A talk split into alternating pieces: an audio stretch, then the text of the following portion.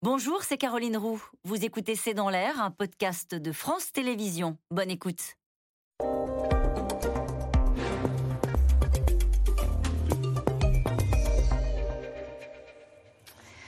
Bonsoir à toutes et à tous, c'est dans l'air l'invité, la croissance française revue à la baisse, des perspectives de récession en Allemagne, des 27 toujours euh, au chevet de l'Ukraine. Mon invité croit en l'Europe et au marché. Bonsoir Alain Minck. Bonsoir. Euh, merci d'être là ce soir. Euh, quand on fait le, le, point sur toutes les dernières crises qui a, que traverse l'Europe, on peut parler bien sûr du Covid, de la guerre en Ukraine, de la crise sur le marché de l'énergie, des crises climatiques. Euh, elle a les reins assez solides pour surmonter euh, celle qui vient, parce qu'il paraît que celle qui vient, c'est la récession. Oh, c'est la plus facile à gérer, celle-là. Ah bon? Non, écoutez, l'Europe, quand même, en deux, en deux ans et demi, rappelez-vous ce qu'était l'Europe avant le Covid. Qui aurait pensé les vaccins achetés euh, de manière collective Le fonds de soutien de 750 milliards. Arrive quand même cet événement imprévisible qui est la guerre en Ukraine. La réaction de l'Europe, des sanctions unanime. Tout le monde, même les pays les plus réticents, ceux avec lesquels on a le plus de problèmes.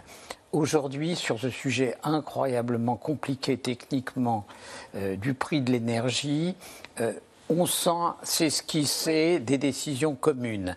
C'est assez, c'est assez formidable.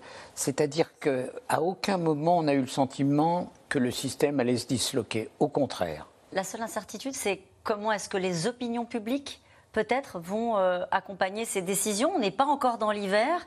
Là, la Première ministre a annoncé des hausses euh, des prix de l'énergie de 15% à partir, maximum à partir de, janvier.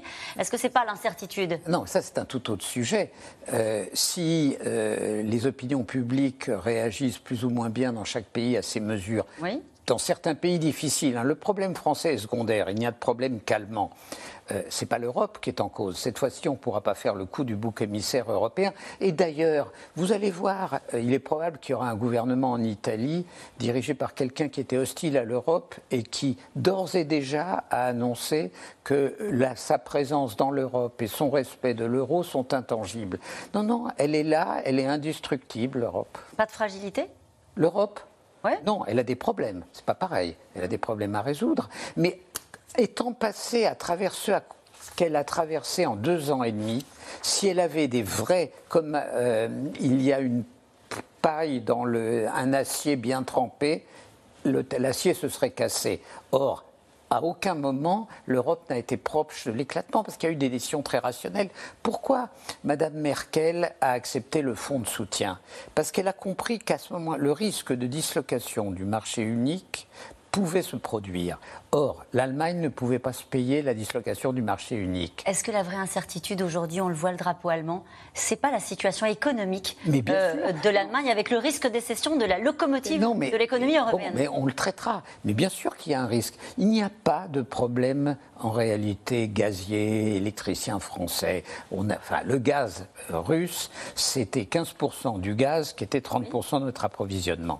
L'Allemagne à une situation beaucoup plus rigide. Il y a un pays qui est en train de régler son problème, qui était plus dépendant encore du gaz russe, c'est l'Italie.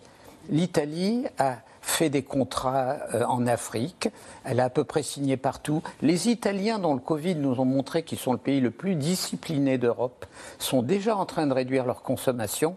Très intéressant le basculement. Non, mais c'est très intéressant le basculement entre le sud de l'Europe, qui était financièrement indocile, et qui, face à ces crises, est incroyablement discipliné, et le maître d'école qui nous aide des leçons en matière économique, et qui est celui sur la discipline duquel on s'interroge. Parce qu'au fond, les Allemands, on va enfin savoir qui ils sont. Pourquoi soit, vous ils sont, soit ils sont encore allemands, et ils accepteront les disciplines, Soit ils sont, comme parfois à Berlin, on se le dit en regardant les rues de Berlin, des Scandinaves babacool, et ils n'accepteront pas les disciplines. Quelles disciplines Sur quoi? Mais les disciplines, eux, ils sont devant un problème de rationnement.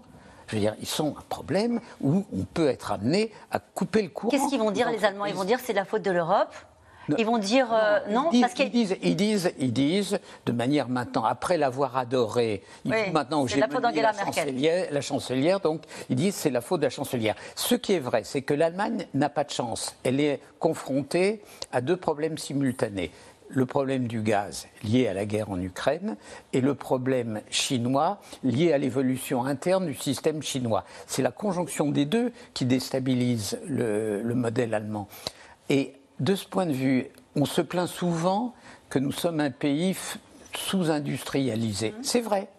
Mais dans un contexte comme celui-là, d'une certaine façon, ça nous sert. Parce que, évidemment, dans une économie de service, le gaz est moins important que dans une économie d'industrie. Et les amortisseurs français sont vantés aujourd'hui parce qu'on a aidé à accompagner les Français à surmonter euh, cette hausse des tarifs de l'énergie. Et aujourd'hui, on dit que bah, c'était ce qu'il fallait faire. Non, mais ça va au-delà. Ça va au-delà. De manière consciente ou inconsciente, les pouvoirs publics ont une stratégie macroéconomique extrêmement maligne que je vous ai dit. Au fond, ils ont décidé de réduire l'inflation artificiellement à 5%. Si vous en aidant les Français. En aidant les Français. Si vous réduisez l'inflation à 5%, vous aurez des hausses de salaire de 4-5%. Nos concurrents, les Allemands les premiers, qui sont à 9-10% d'inflation, auront des hausses de salaire de 9 à 10%. En fait, on vient de pratiquer une, dévaluation cachée. Et donc notre outil de production reprend 5 points de compétitivité. Pardon d'être emmerdant avec ça, mais c'est un sujet incroyablement sérieux. C'est très malin. Alors, les, politiques macroéconomiques françaises ne sont pas toujours euh, admirées. Là, c'est très réussi. Et est-ce que les arbitrages qui ont été rendus aujourd'hui vous semblent aller dans le bon sens, c'est-à-dire une espèce d'entre-deux On continue avec un bouclier, euh, avec des chèques énergie pour les plus modestes, et dans le même temps, on augmente quand même les tarifs de 15%.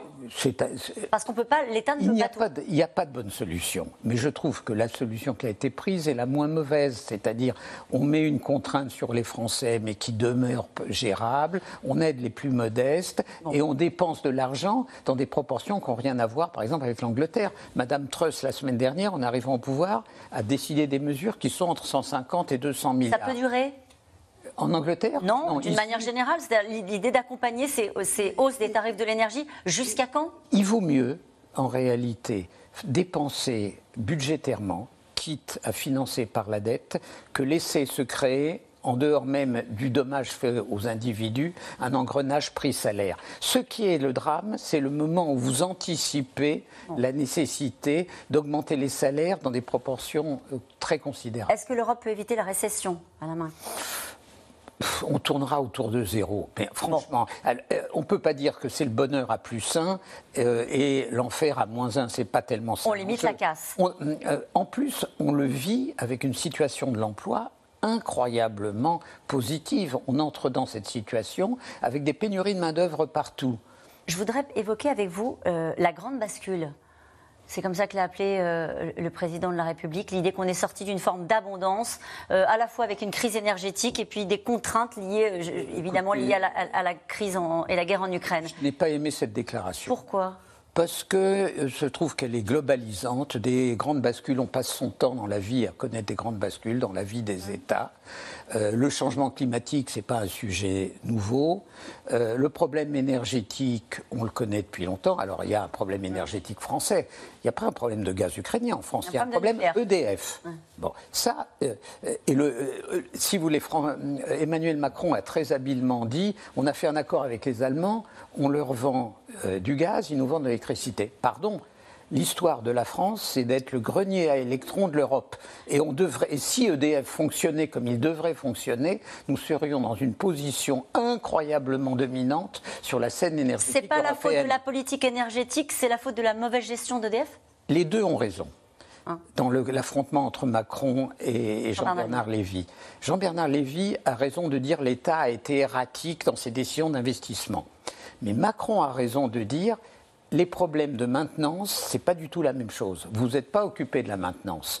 Donc, euh, de ce point de vue, c'est une faillite collective. Après, on voit les responsabilités. Mais aujourd'hui, on est en train de perdre notre atout compétitif qui, dans une difficulté telle que celle que nous vivons, nous aurait mis vraiment dans une position dominante en Europe. Donc ça veut dire que vous ne croyez pas du tout au changement de modèle On va faire tant bien que mal, un peu attention au climat et un peu attention à la sobriété. Mais vous avez envie de changer de modèle pour quel modèle? C'est un modèle, de sobriété Ah, de modèle de sobriété, de décroissance. Vous n'y croyez pas?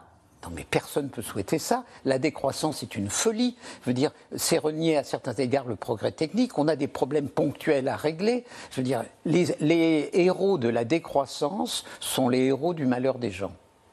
Merci beaucoup, Alain Wang, d'avoir été mon invité. Euh, on se retrouve dans un instant avec les experts de C'est dans l'air. On va un peu continuer notre, notre conversation, puisque je le disais, Elisabeth Borne a annoncé son plan, en quelque sorte, pour passer l'hiver. Restez avec moi, Alain Wang, deux minutes. On se retrouve dans un instant. Ah non, je croyais que je filais. C'était C'est dans l'air, un podcast de France Télévisions. Alors s'il vous a plu, n'hésitez pas à vous abonner. Vous pouvez également retrouver les replays de C'est dans l'air en vidéo sur France.tv.